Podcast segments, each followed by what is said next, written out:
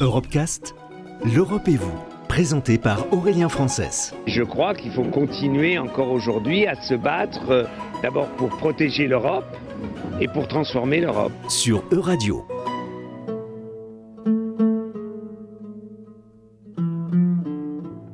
Le taux de décrochage scolaire atteint une moyenne de 11% en Europe. Il s'élève même à 20% dans certains pays du Sud, comme en Espagne, au Portugal ou encore à Malte.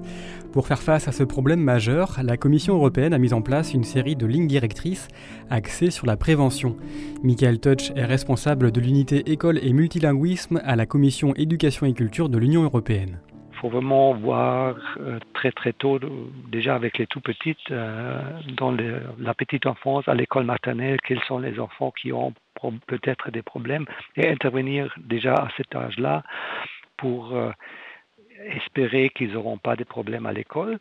Alors il faut prévenir, après il faut intervenir tôt à l'école, dès qu'il y a des problèmes, intervenir avec des, personnels en plus. Ça peut, ça peut être des enseignants, mais il faut aussi travailler avec du personnel, des, assistants sociaux, pourquoi pas les, des, associations de sport euh, et les municipalités au delà de l'école. Et si le décrochage arrive, il faut aussi euh, faire quelque chose pour les décrocheurs. Mais je crois qu'on a vraiment développé avec des États membres une politique plus globale.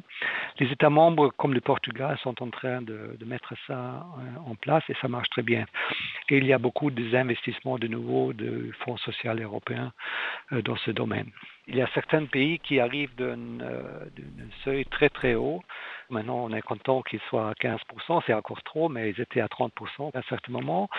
Il y a des situations un peu plus spécifiques, comme en Espagne. Il y a eu des problèmes il y a 20 ans, quand l'Espagne a eu un boom dans le domaine de la construction. On a eu des problèmes que beaucoup de, jeunes hommes, certainement, euh, ont pensé que c'était plus profitable pour eux d'aller travailler dans le secteur de la construction sans finir l'école. Et ça, c'était quelque chose qui va peut-être bien à un certain moment, mais au long terme, c'est vraiment contre-productif. Et là aussi, on, on espère de faire des, des, avancées.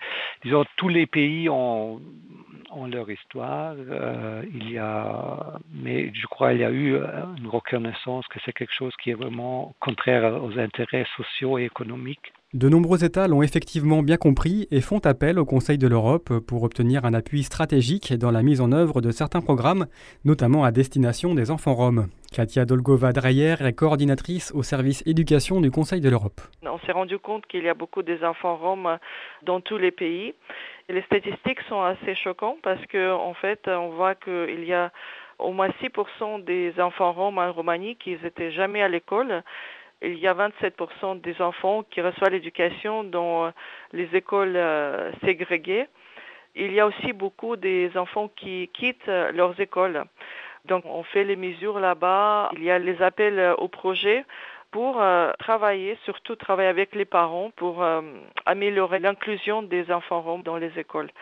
En faisant ça, on veille beaucoup à l'égalité parce que euh, les statistiques nous disent aussi que euh, souvent les filles euh, aux écoles, ils ont un peu moins de chances que les garçons. Par exemple, on voit qu'il y a 19% des femmes roms qui étaient jamais à l'école. Et parmi les hommes, c'est un tout petit peu mieux, c'est 14%. Bon, 5%, c'est pas beaucoup, mais il faut prendre les mesures pour veiller à ça. Parce que souvent, dans plusieurs pays, les filles ne peuvent pas terminer l'école parce qu'il y a les mariages à l'âge assez bas. Et donc, euh, les parents décident que c'est pas la peine de finir l'école. On peut aller travailler, on peut se marier. Et donc, ça donne beaucoup moins de chance aux filles euh, dans le pays. Retrouvez l'intégralité des Europecast sur euradio.fr.